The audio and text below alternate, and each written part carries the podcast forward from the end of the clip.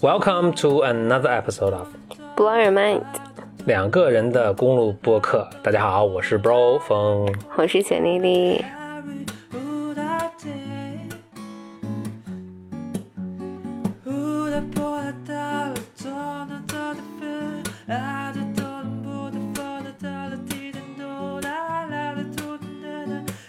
咱们的听友肯定都在想，哎，咱们这期是小本本呢，还是女性呢？你发现看看标题已经看到了。哦，对对对。那 答案呢，就是咱们又来到一期峰哥小本本。嗯，这次咱们小本本第七期。我这个小本本上的这个现在这个话题哈越来越多，我大概做了一些简单的归类，有几个由由于足够多啊，反正你也很有趣，就是你样本足够多呢，它就会浮现出几个主题。所以其中一个主题呢是职场，嗯，职场各种建议啊，我的各种观察的，这是一个主题。还有一个主题呢是跟宠物相关的，所以今天可能这两边我都会做一个整个话题的一个大整理。嗯，那今天我从职场的一些呃观察来开始讲啊，一个是我发现，就大家求职或者大家在思考自己年年轻的朋友们吧，呃，思考自己职业的时候呢，至少有两个派系，两个 schools。一种人呢是，呃，我就想把某一个。你可以说某一个手艺、某一个技能弄得特别精专，我说我就达到，啊，就前提都是就是还是挺想挺有自自我进步的动力的这群人啊，那那有两两个方向，一种呢是说 OK，我想呃专家型人才，对，我想比如说我编程或者我具体是具具体某一个语言，比如说或者前后端的某一种开发，哎，我要特别专业，但它不见得是技术，它有人会想说，我想写搞广告文案，我想写特别好，嗯，或者我比如说我做一种设计什么做特别好。就一门手艺，嗯，对他特别精专的去去往这个方向发展，那当然可以有非常成功的这个呃人生啊。还有一种人呢，他就没有一个，他不是从某一个具体技能技能出发的，他是说我有一个什么人生目标，我想做成一个什么东西。咱比如说我说一个这个耳熟能详，但是他比较极端的例子，你比如扎克伯格，他说我要让全世界都连接起来，所以我要建这个。社交网站，但是他在建社交网站之前，他自己读书的时候做的一些东西，也都是跟把人连接的这种这种东西。他说，我就特别对这东西感兴趣。你看 Google 这些人呢，我要把天下的信息全部都网罗起来，嗯，就他们做，所以他们最开始做网站，后来后来什么视频，什么反正什么都做，但他都是围绕说，哎，信息啊这样的。呃，这国外的例子了，那比如阿里巴巴，马云也说，就是说。我们天下没有难做的生意，所以他做的一切这些东西都是让哎让生意越来越好做。那以从以前，呃，帮助中国人来做生意，到现在帮助海外的什么这种可能中小企业去做生意，反正他他是他是沿着这一个大 vision，他不断的去扩展。但在这个过程中呢，他可能面临的不是某一种技能需要他变得特别高深了，他不是他比如说我，呃，当然这种例子都特别大了，但是你可以把他在不同阶段的他需要的能力。Breakdown 的，比如说刚开始的时候，真的可能是去做开发，比如扎克伯格他自己在做开发的时候，他就需要做这个事情。但是接下来他可能要他要变成一个很善于管理的人，再接下来他要变成一个很善于 marketing 的人，再接下来，比如说现在因为美国政府也整天找他事儿嘛，所以他要变成一个能够搞公关的一个人。就就是他他这个他的不同阶段的这个需要的技能是非常非常不一样的，甚至也不需不不一定需要他自己一定把这技能锻炼到多高深，但他至少需要能够识别这个技能的人的这个能力的。嗯，但这个例子比较极端了。但是你能看到，其实，在非常初级的岗位的时候，人们也是会有这样的，就非也是非常不同。有人他就觉得我说，哎，我我就是我专门写文案，我就写文案。所以，比如说我想去做运营，那我就做不了；或者我去跟别人去谈一个项目，我也谈不了。我就只做写文案。嗯，但有的人是，我就想做这么一件事儿。这个我为了做这件事儿，我所有的任何事情。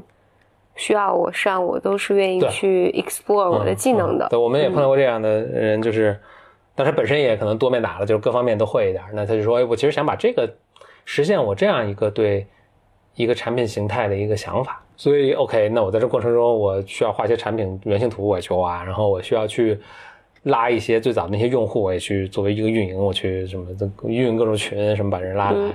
然后我去。”这个呃，我该做客服做，就是他什么他什么都做，但但他就因为，因为他背后他想实现的，就是说我希望能把这个这个事情给做，把一个产品做成。对，你然后你会发现，其实，在做这个事情一个过程中，实现的过程中，特别是如果是一个小的团队的时候，就你是很多事情都必须得你去做，而且其实往往只有你去才能做的最好。虽然你在这个技能上不是最不是最最尖的，嗯对，但是你其实才理解你想要的最后产品的这个样子是什么。那我觉得话说到这儿的话，我我觉得其实最终能够决定你是否有成就，我觉得可能和你真的你是个专家型人才，或者是一个所谓通通识型人才，我觉得目标导向的人才对，我觉得这个关系可能不大，真正真正关系的是你的驱动力，就是你为什么要做这个事儿。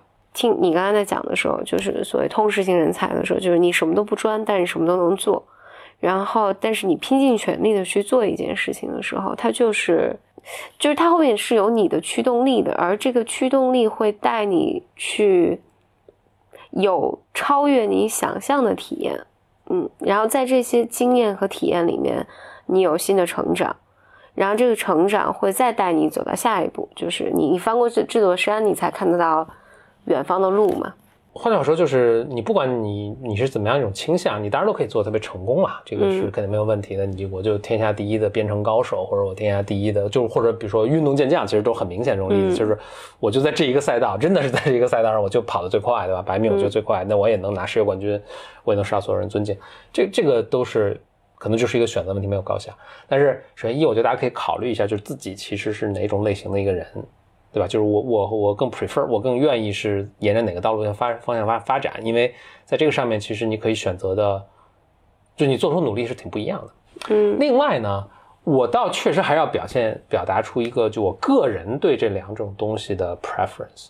我觉得前者也你做的好的话，当然也非常值得尊敬，但它的一个前提条件下是，你既然你都说我要在这个世界做这个东西上做世界最最最尖精啊，多少都意味着你在你做的这个东西里面，什么叫做好已经被人定义了，就这个游戏已经被定义好了，所以你要在这套规则下面去，也可以创新，但是你是在这个规则下面创新，就是这个框架是在这，然后你去，因为有评判标准才说得上谁什么叫做得好嘛，对吧？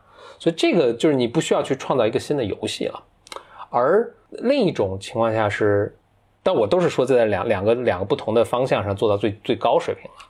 那另一种方向是，你需要重新定一个新的游戏，你甚至可以这么说，就是我就这个产品都不存在，就是也不存在说什么咱谁在竞争，就我就现在想出一个新的东西我去做。当然，就就真正创造过程没有说谁从这个突然从脑袋蹦出一个全新的想法，你肯定是在前任那个东西搞改良的，这这个就不说了。但是最终就是它对于你，我我是觉得它对创造力的要求是更大的。我倒对这个观点稍微有点保留意见，是如果因为你即便是从事某一个专业，你在这个专业领域里面，你仍然是要求你有极大的创造力的，你才有可能做到最好嘛。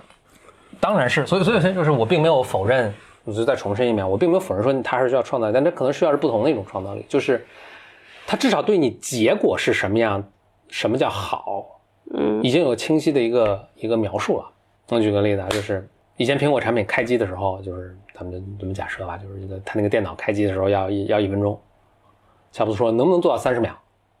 那些工程师大家都说这个做不了，做不了三十秒，真的只能做到一分钟。乔布斯说：“你看，你看这么多几百万人用我们产品，你想每个人每天开多少次，你这个能省多少时间？”大家想也是，就发了很大的，肯定发挥了极大的创造力，把它从三一分钟缩减到三十秒了。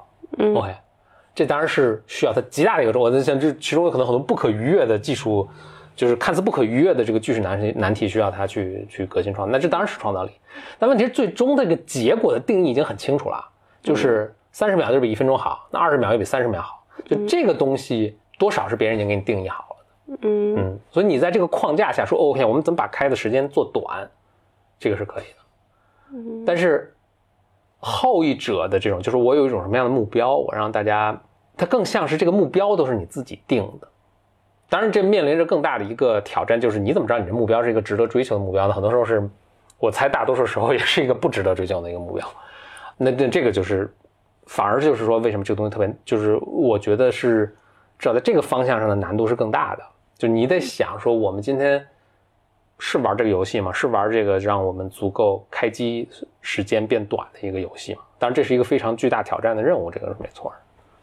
那你 base 在这个基础上，你会如果让你给一些建议的话，你会给什么建议？给建议就是你想清楚，你比如说你是怎样的一个，嗯，比如你觉得你更适合，就我我的感觉是，比如说到了二十多岁的时候，或者大学毕业的时候，其实每个人对自己的性格是有一定理解的，所以比如哪一种东西是更适合你的，这个你就围绕这个相应去做一个判断呗。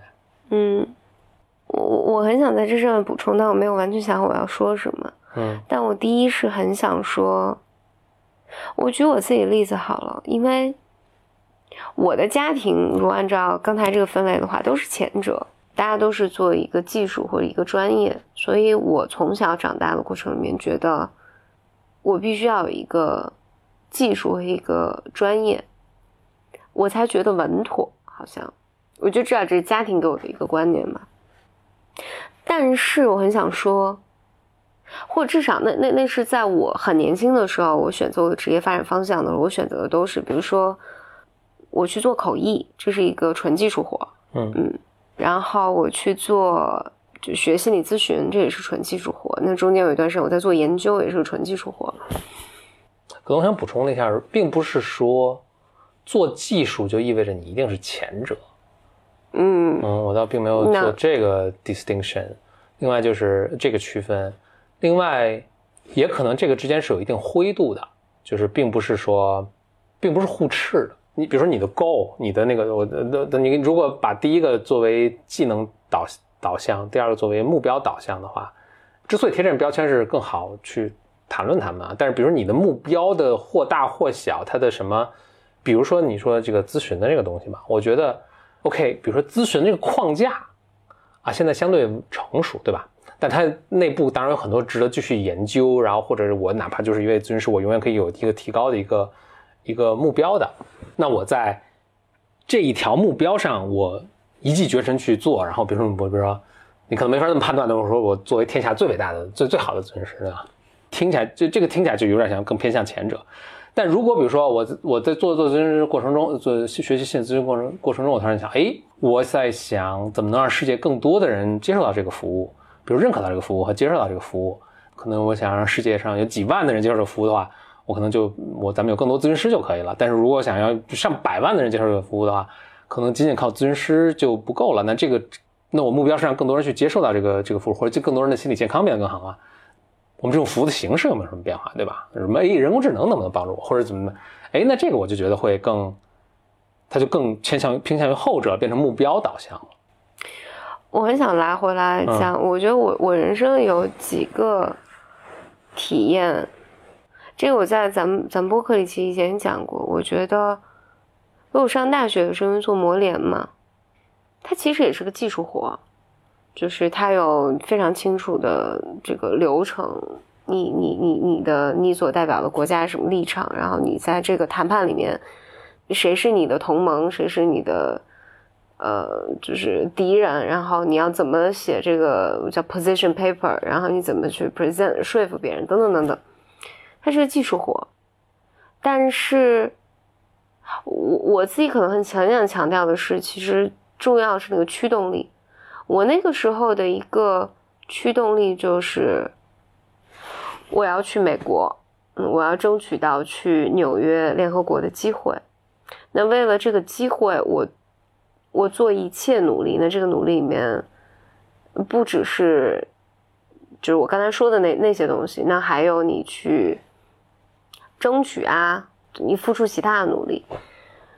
我我觉得后来，我觉得那是我人生，我觉得人生在此之前，我的人生在此之前是没有没有醒过来的吧？就是那就大家让我干什么，我干什么。那后来我觉得，其实是在不同的那那，比如读研的时候，我觉得对于我也是很吃力的一件事情，因为就从一个纯文科的变成一个纯理纯理工科的一个一个硕士的时候，因为在在我的那个研究项目里面培养的是做研究的能力嘛，但是我唯一的目标就是我得把这个学位拿下来，而且很有可能拿不下来的。那就付出了所有调动了所有的资源和能力以及创造力去读完这个学位，那如果在这上面你去定义的话，你会把它定义成哪一个呢？我刚听你说，我就补充两点。但是首先，我觉得如果说到驱动力的话，我觉得我们可能在说两个不同的事儿。因为不管你用任你选择这两种中的任何一种成功的方式，你都需要极大的非人的驱动力。对，都是。嗯，我觉得如果非要 distinguish 这两个这区别，是一是我觉得主要的就是这个成功的路径上有多少不确准不确定性，嗯，以及为了实现这个最终的结果啊，你一是有多大的。意愿和多大的可能性需要你去做完全不同的这个 skill 的东西？嗯嗯，比如说你你像你刚才那种啊，我我觉而而且这个对你不同人的背景可能也有不一样。对，比如说如果是我去当时去，比如说一定要把一个比如 master 读完，是个理工科的 master，对我来说这就是一个 skill 一的东西，就是就第一种的东西，因为我完全知道怎么读，完全知道，对对对，比如说这个英美教育体系它是怎么考核你的，嗯呃。或者我举这么例子吧，就是你看我申请过，我生平申请过两次大学，或者是一次申请大学，一次申请研究生。我觉得我在第一次申请的时候，它就是一个目标，就是第二种的；但第二次申请一个就是纯技能导向的一个东西。因为在第二次申请的时候，我非常非常熟悉他们整个的高等教育体制是什么，他们在你的成绩和你的推荐信和你的个人简历中在找什么东西。嗯，就变成对你变成一个考试。对对对，并我成为一个，就是我完全知道，就是大概我付出多少努力就够了，甚至我都不用付出更多的努力，就是而且我的判断是非常准的。咱们以结果来说，对吧？啊，就是就完全这样。但是我在一的时候就变，这是一个目标导向，我的目标就是，哎，比如去美国读大学，所以这对我来说就是意味着我要去研，就研究他们整个人，告诉他们怎么，嗯，就是怎么申请啊。首先就是当时细致到就是我怎么去付费啊，因为。这要是你要寄张支票啥，我没见过支票，就是我怎么去寄，对吧？就是呃，这这导真的，啊怎么寄支票？真的，它还不叫支票，叫 money draft。嗯，哎，我都不知道中文叫什么，就是 money draft。我就跑去银行，我说我要开一个 money draft，怎么开？就这对我来说技能特别高了。有些特别具体的，比如说我还得把英语学好，对吧？我得把成绩写好，但我同时还得了解，哎，就是他们。他们在个人 personal statement 到底在看什么东西啊？这是一个跟英语没什么太大关系，跟你的个人成熟度和你的这个对不同文化的理解是有关系的，对吧？啊，然后我怎么去说服我们老师写写信？但我们老师也不知道美国要开始，我还得教育他，您得这么对吧？写这个别写那个了，就是什么的。当然就这个有点夸张，因为我们那个系统老师还是基本知道的，所以我也并不知道他写了什么，而且我也信信任他能写。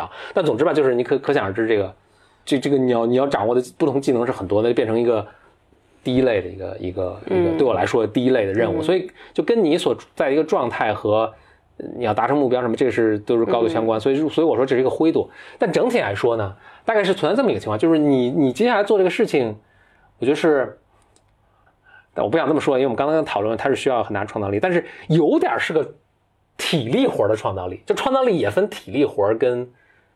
非体力活，我举个特别有趣的例子啊，费曼这个人大家都知道，有一个费曼同时代的物理学家，应该是纪念费曼啊，反正就是费就是费曼不知道去世了还是就是已经什么，反正就是一个一个呃，反正庆祝吧，费曼这么成功的，他就说这么一句话，我是特别我觉得特别有意思，他说天才分两种，有一种天才呢，你看哦，他确实是天才，他这天才呢虽难亦能，就是你把我现在的智慧放大一百倍，就跟他差不多了。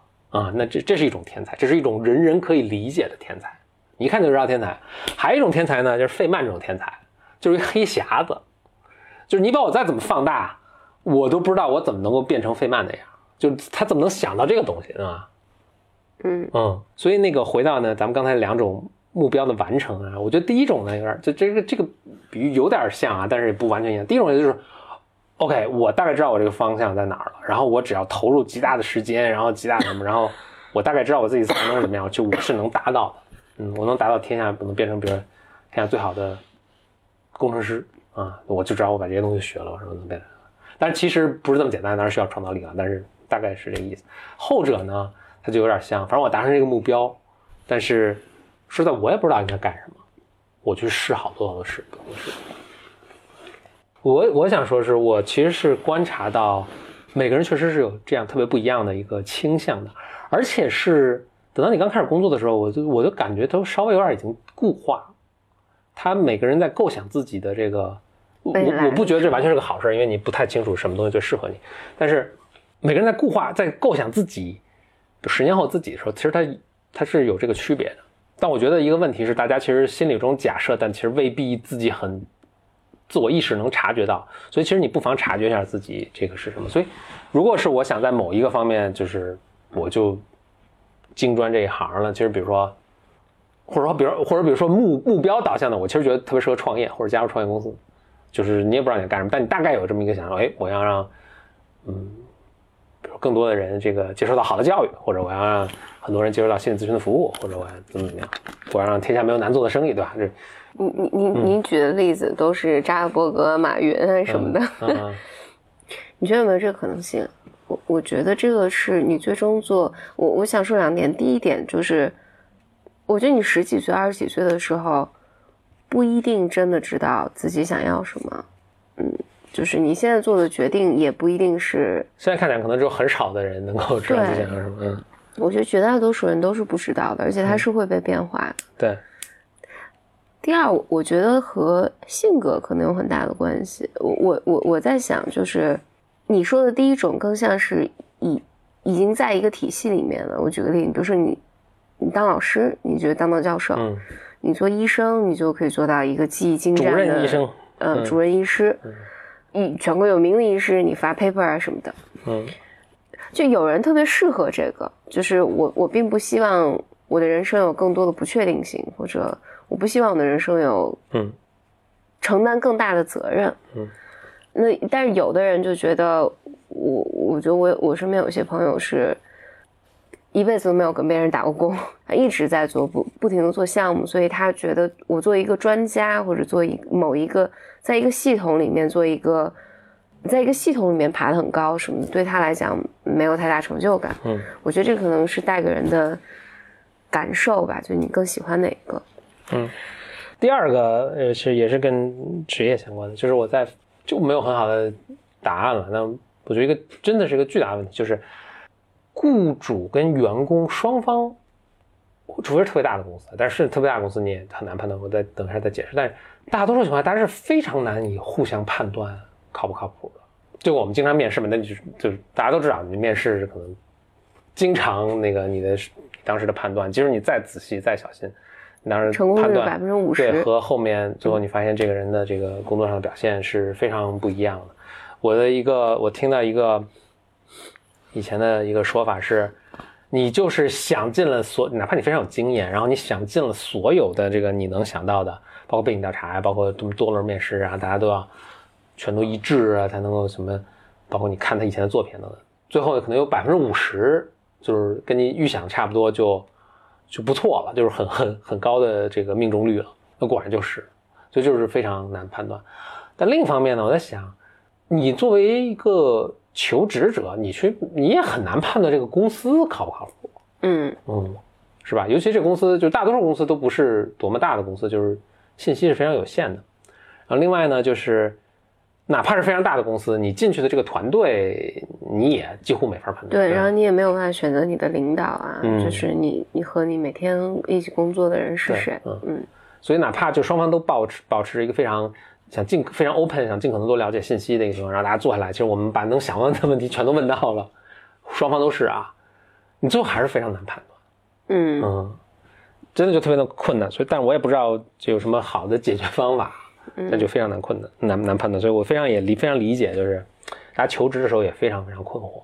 嗯嗯，但你比如说公司这个形态出现，其实时间也不是特别长。对，嗯。那这就是个 good good point，就是可能也就几百年，对吧？从这个荷兰什么东印度公司开始才有这些东西。嗯，我觉得尤其在中国，因为以前是私营企业，这这件事情是嗯不多见的嘛。嗯，咱中国咱们从明明清也有资本主义的萌芽，咱们历史课也都学过，对吧？对，但 但不说那么远嘛。啊，那就说你比如说父母这一辈到到现在，我觉得因为以前大家。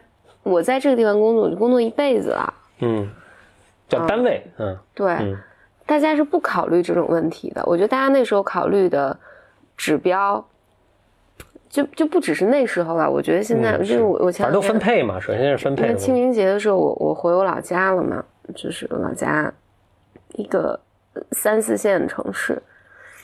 我觉得大家在讨论一个工作的时候，仍然是这些指标：有没有社会地位啊，工作稳稳稳不稳定啊，钱多少？嗯，其实就这么几件事。是。最重要的是稳不稳定。嗯。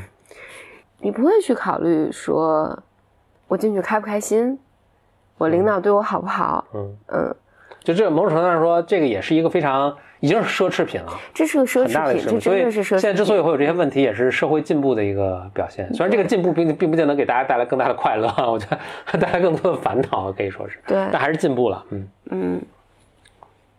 有点像以前找对象，可能以前找对象也没那么多花火事儿啊，就是是什么为了爱情结婚，这是什么 What are you talking about？对吧？对啊，对对，说你说公司这个呃形态存在，有关公司的理论也有很多，就是为什么要有这么一种组织、人力、资本和反正生产工具，为什么要这么一种形态存在啊？以前也没有，以后可能是不是还会有，也不知道。但它它既然存在，它解决了什么样的问题？主流的学界的对这个认识是，它解决了一个信任的问题。你你理论上可以理解，所有人都是个体户。极端的情况，所有人都是个体户。我们要想做一个什么事儿的时候，就临时把这些人找起来。你你找你你你找个会计，你找个你找个这个工程师，然后我们临时的组织起来，在一起把这个项目做了，赚了钱之后，大家按照什么样的东西一分，然后解散就完了。你看有些行业就是这么做的，最典型的是什么？电影行业，嗯，电影行业的公司都是，当然有个别的了啊，就是还有上市的公司这这也有，但是大多数拍电影的时候都是临时就为拍这个电影。呃，比如咱们要拍一个《Blow Your Mind》电影啊，《Blow Your Mind》the movie，拍这个电影，我们就临时做一个，就为了拍这个电影做一个公司，所有会计、财务啊，什么整个什么结构啊，什么全都然后钱也注到这来，我们俩一起把这电影拍了，就一个项目制，一个项目就是一个电影，一个一个项目就是一个电影，啊，也不是一个一一个一个公司就是一个项目就是一个电影，然后在一起，最后赚了钱之后怎么怎么分啊，然后呢，完了之后呢？这导演不是跟着你这公司永远干的，对吧？至少在在比如好莱坞不是这样，你拍完这电影，导演走人了，大家也不会永远跟着你这公司这么去干。所以你就可以见，你可见这个不同行业组织他们组织这个生产资料的这个人力和生产资料的这个和资本的方式，是跟这个行业的特性有很大关系的。但在大多数行业呢，这个信任关系是特别特别重要的。嗯，我就临时找你来，我知不知道你靠谱不靠谱啊？对吧？所以那就。不如我们成为一个长期的合作关系，我就我也知道你靠谱，你也知道这公司也靠谱，对你也不知道我靠谱不靠谱，对吧？对，形成一个长期合作，我们双方可能都有利益的损失，但是这个 trust 就很重要，嗯，对吧？所以形成一个公司的这个。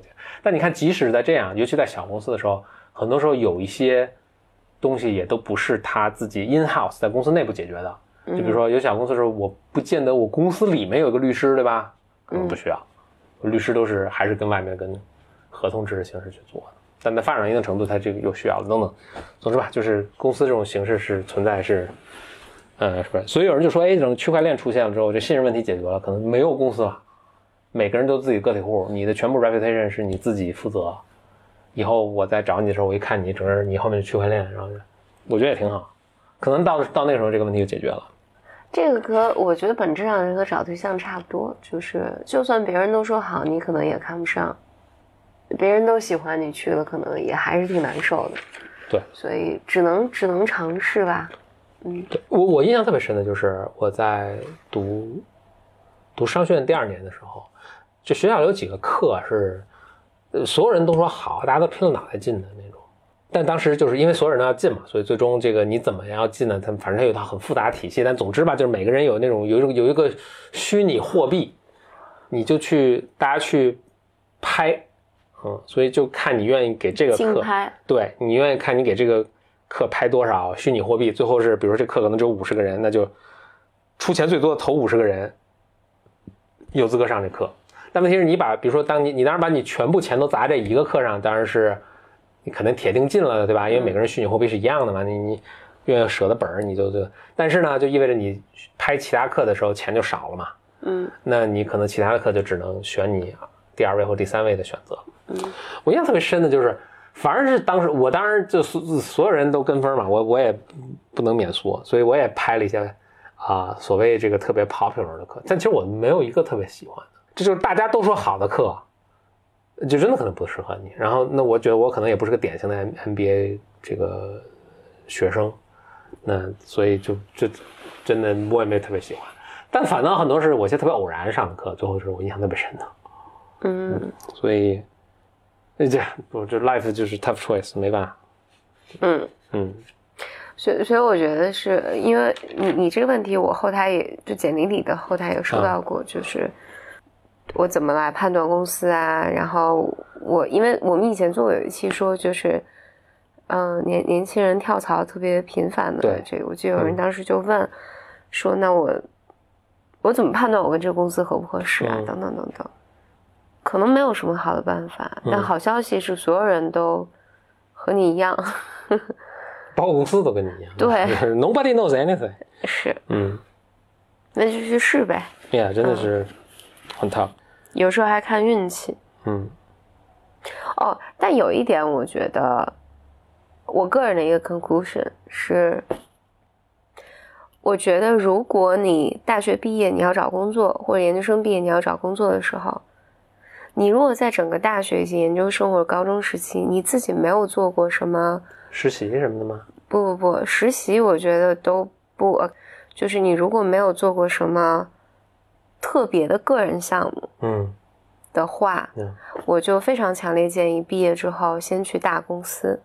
找一个就是带引号的所谓正常的工作。对嗯对对对，就是你你不要出来，呃，冒险，因为多半那些特别愿意冒险或者我特别有想法，嗯，在二十岁的时候我就已经试过好几茬了。对对对对对，嗯，当你在大公司工作两三年，我觉得你的工作习惯，然后你你也理解什么是工作了，你就被工作被社会碾压过，一遍了。我觉得这个时候你会有一个想法，嗯你是要继续在这里待，你能看清楚前面的路径吗？还是你觉得你愿意做一些新的尝试？然后这时候你再出来到一些创业公司或者一些更，或者你出来自己做事情，我觉得那那个时候你付出的代价成本要稍微小一点嗯，而且你前面这几年的工作经验，像又上了一个大学一样，就是它是带给你带给你基础的，而那些就是你在更年轻一些的时候，你就你你你肯定七七八八你就尝试了一些很多乱七八糟的东西了。你大学毕业的时候，你多半这时候你是有更清楚的一些想法的，就是我可能不愿意进一个大公司，但、嗯但你仍然可以去试一下，我觉得它也不是坏事，就是是个人生体验嘛。但有些人的在这个时候是 so strong，就是我我是绝对无法进入一个单位或者进入到一个大公司、一个大的团队里面，我只做工作的某某一个 pieces 的。那我觉得这些人其实毕业的时候就是更更有目标目标性的。嗯，这这特别特别好的点，因为我想我就是那种，呃，就进了一个特别好的公司的，就是很很很直接的进，就就是怎么说呢，没有没有多想什么乱七八糟的，就是进最好的公司，然后去锻炼一下。我觉得，我我觉得，首先很重要的是你在高中和大学的时候，你真的是。一定要找一个环境，让自己有机会去做一些尝试。我觉得很多人他没有做任何尝试，也不完全怪他，对对对，真的是这个环境不是特别容易有的。嗯，嗯。因为有有的是家庭环境，对。就是有有一些家庭，就父母就是做创意啊，嗯或者做创业啊，或者就是更更活分的，呃，他嗯。他或者有有些学校，也比如说他有这种，他就在一个创业圈里，对吧？他他对对对在这个你见的这个比较多，所以你容易去尝试。但真的可能对大多数人来说，这没关系。就是对大多数人来说，你到了二十一二岁的时候，大学毕业的时候，见都没见过，然后就更更别说自己去想去尝试了。可能你这时候你也不知道，没有人天下没有任何人知道，是因为你真的就是没见过呢，所以没有去试呢，还是说这个东西本身你也不喜欢？不知道。所以那这种情况下呢，就就先去大公司，没有没有问题。先走上社会，走上社会这个机会就多很多，对你，就可以做个判断了。嗯，是的，嗯。下一个是嗯，也跟创业有关的。就我一直很长时间在想，想想怎么用言语来表达啊。我说，哎，为什么 VC 啊，就这个这个创投机构很多很多 VC，我都觉得怎么那么笨？怎么讲呢？为什么他们投了很多明显是很奇怪、大忽悠的公司？这我以前那个看法，但我现在看法改。我现在觉得是，当一个公司的创始人，他能够很自信的，也多少能够自圆其说的。去把这个东西讲出来，并且感染到你，让你也觉得，哎，这个东西还是什么？这可能是个创业成功的特别特别重要的一个本质的一个能力。这里面逻辑很复杂了，但是我觉得就这个东西不能用一个忽悠这个词来来描述了。首先一，没人知道什么是能成功，什么不能成功。VC 也都很多人知道啊，很很多人承认这这一点，所以不承认都是骗子啊。你继续啊，对，或者不是，也有真的特别相信自己有能力，这个点石成金的，那个就没法说了。那个，但是没人能判断，就创始人也很难判断，这个 VC 也很难判断，谁谁都很难判断。所以你的判断说这个东西不靠谱，跟他的判断说这个东西特靠谱，就一样不靠谱。就你们的判断都是同样的错误，就这都不值得一说。就说你也没法说我判断的不靠谱，就对吧？这这这这这这这个点就不说了。但回过来说，另一点是。乐观的，就是把把这句话扔出来。乐观的人他就运气好，嗯，对吧？嗯，所以本我觉得本质上为什么说 VC 还是爱投这些的人，就是乐观的人他就运气好。这后面就有一个复杂的这个一些心理的原因，或者还有一些很神秘的原因，就不好解释。但是呃，整体来说一个结论就是，乐观的人就会就就就运气好。所以你一看这个人，哎，特别乐观，他自己特别相信很多事情，而且他真的相信什么的。哦，你至少可以说这个人，这别的不说，这个人运气应该还是会不错的，就未来的运气是会不错的。那为什么不投他？其实我觉得这后面是可以挖出很多东西啊。但是我简单来说，就是我以前是有这个说，哎，我觉得这个明显不靠谱，为什么能投？那我现在看法产生很大改变。我但我比如说一个人，其实我判断，哎，这个人我说的好像有点忽悠，但是哎，你别说，我还是跟他跟跟他这个逻辑跟下来，我觉得他的表达和他的这个信念什么多少还是能打动我。就我觉得我我也是会倾向于，哎，我如果是 VC 的话，我也会觉得去。哎，这个。我前两天有跟你讲，就是我最近不是在看看魔术嘛？对，看英国的有一个呃魔术师叫 Darren Brown。哦，是 By the way，真的，大家 please 真的看完听完 Blow Your Mind，大家一定去某站上，一定把他的视频都看了，对吧？因为简历已经快都看完了，是吧？对对对，嗯。但是谁介绍的？OK，谁介绍你看这个的？Bro 风介绍我看 Darren Brown，对，Yeah，Bro 风。这集就不讲 Darren Brown，我觉得单批一集来讲。单单批一个系列吧。但是 Darren Brown 有一个，他做了一个实验，就是大家应该到 B 站能搜到，叫 The Secret of Luck。嗯，就是你好运气的秘密。对对对对对，就他专门讲人为什么会有运气，看着非常有意思。其实就是你刚才说的这些。对。以及以及 Darren Brown 有还有一集是，就是他们去那种赌。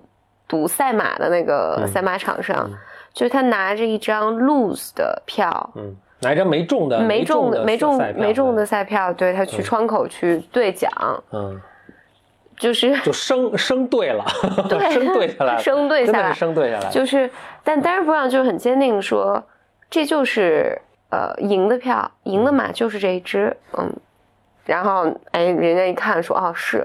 但其实不是，就是它里面有一些催眠的东西在，但也有一些就是心理学家经常讲的自我预言实现的东西。嗯，就是你相信你有好运气，然后你就会有好运气。他一个解释是，呃，就包括他那个那他那个我没看啊，就是我跟简历介绍，他全看完了，我没看两集。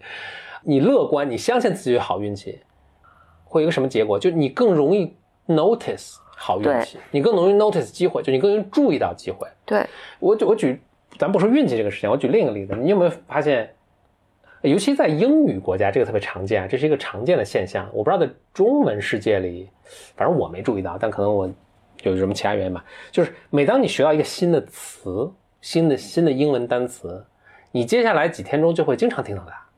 嗯，反正反正在英文里真的是这样的。嗯，当然不是说。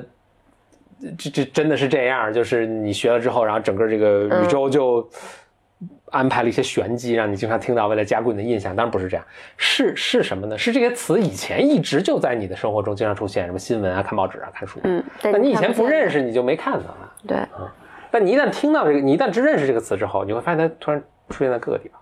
嗯嗯，数字也是，如果你对某一个数字着迷，你会发现它到处都出现。这个我经常听的是我朋友经常说。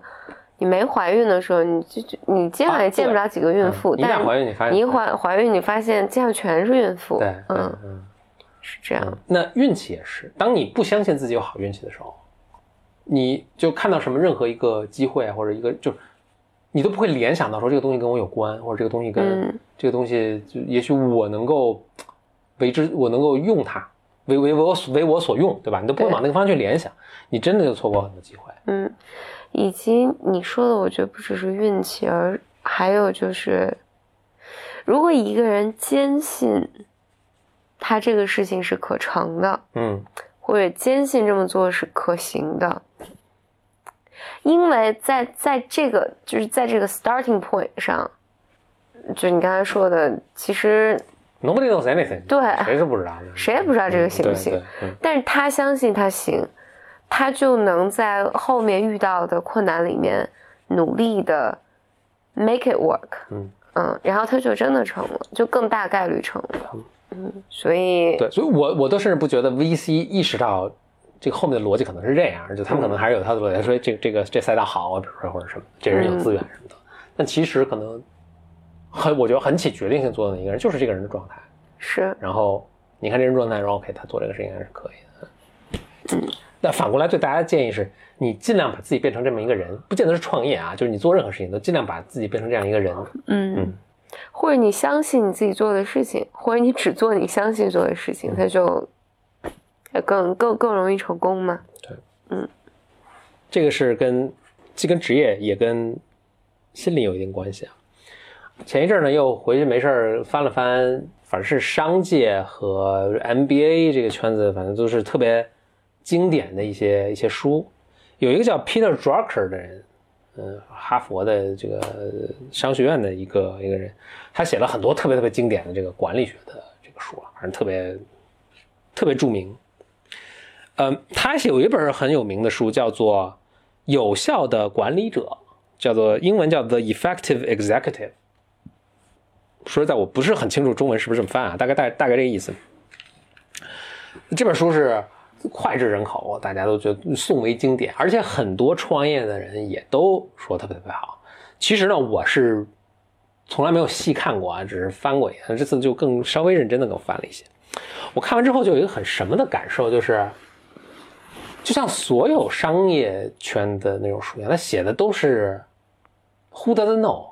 比如说一个重要的一个呃有效的管理者是什么呢？你你要对自己的工作划分重要和不重要，然后努力去做重要的事。